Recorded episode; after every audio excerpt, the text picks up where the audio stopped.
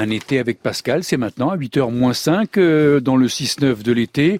Antoine Compagnon se penche sur la conversion soudaine du philosophe, une apparition, une vision. Que s'est-il passé lors de la nuit du 23 novembre 1654 T'as quand même lu Pascal. Hein? Oui, l'homme est un roseau pensant. Euh. Un été avec Pascal? Les deux infinis, euh, Par Antoine Compagnon.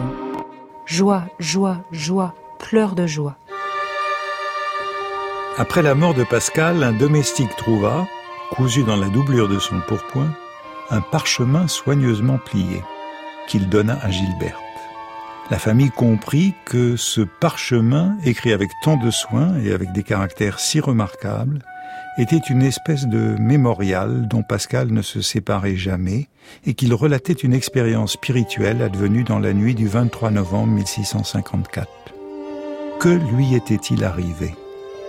Une vision, une apparition, un ravissement, une extase mystique. Soyons prudents avec ces mots. Mais sa conversion définitive à Port-Royal s'ensuivit. Sa sœur Jacqueline l'ayant quitté pour se faire religieuse à Port-Royal, les deux années qui suivirent furent occupées par la fréquentation du duc de Rohanné, des libertins Méré et Miton, par divers projets de physique et de mathématiques, dont l'invention de la géométrie du hasard, pour résoudre les problèmes posés par le jeu à son ami Méré. Jacqueline date pourtant de l'automne de 1653, le début de son détachement du monde. La conversion se précipita. Jacqueline écrit à son frère, non sans rudesse, le 19 janvier 1655.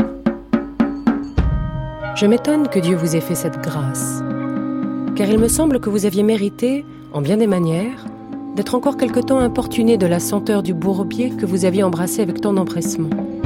Puis, quelques jours plus tard, dans une lettre à Gilberte, elle relate une visite plus ancienne de son frère. Il s'ouvrit à moi d'une manière qui me fit pitié, en m'avouant qu'au milieu de ses occupations qui étaient grandes, et parmi toutes les choses qui pouvaient contribuer à lui faire aimer le monde, et auxquelles on avait raison de le croire fort attaché, il était de telle sorte sollicité de quitter tout cela et par une aversion extrême qu'il avait des folies et des amusements du monde, et par le reproche continuel que lui faisait sa conscience, qu'il se trouvait détaché de toute chose d'une telle manière qu'il ne l'avait jamais été de la sorte ni rien d'approchant. Mais que d'ailleurs, il était dans un si grand abandonnement du côté de Dieu qu'il ne sentait aucun attrait de ce côté-là.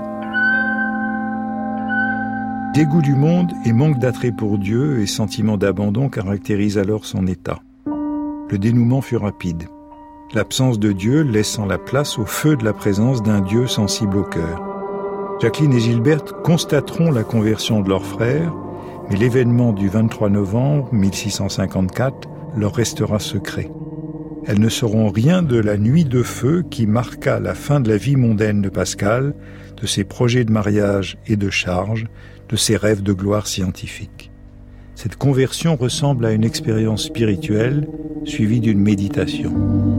Au XVIIIe siècle, les rationalistes y virent une hallucination et Condorcet la qualifia de folie. Le lexique du mémorial est toutefois celui de la paix, de la joie et de la douceur.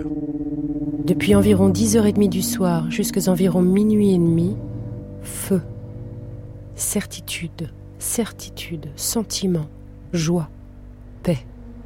À la suite du phénomène mystérieux que le feu semble désigner, la joie l'emporte sur l'effroi et l'angoisse. Oubli du monde et de tout, hormis Dieu.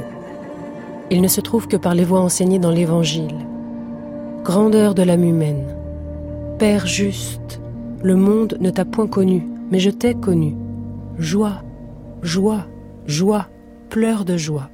Et pour finir, renonciation totale et douce.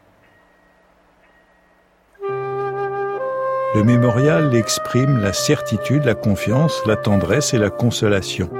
Le Dieu absent faisant sentir sa présence au cœur. Certains commentateurs préfèrent y voir une expérience ascétique plutôt que mystique. Le mémorial contient plusieurs citations bibliques, le feu se manifestant à la fois au cœur et à l'esprit et ne congédiant pas la raison. Mais la joie domine elle confirme que la terreur et l'angoisse qui règnent dans les pensées relèvent de la dramatisation, non de l'autoportrait, et vise bien à secouer le libertin. Un été avec Pascal par Antoine Compagnon, réalisation Anne Weinfeld. Les textes sont lus par la comédienne Marie-Sophie Verdane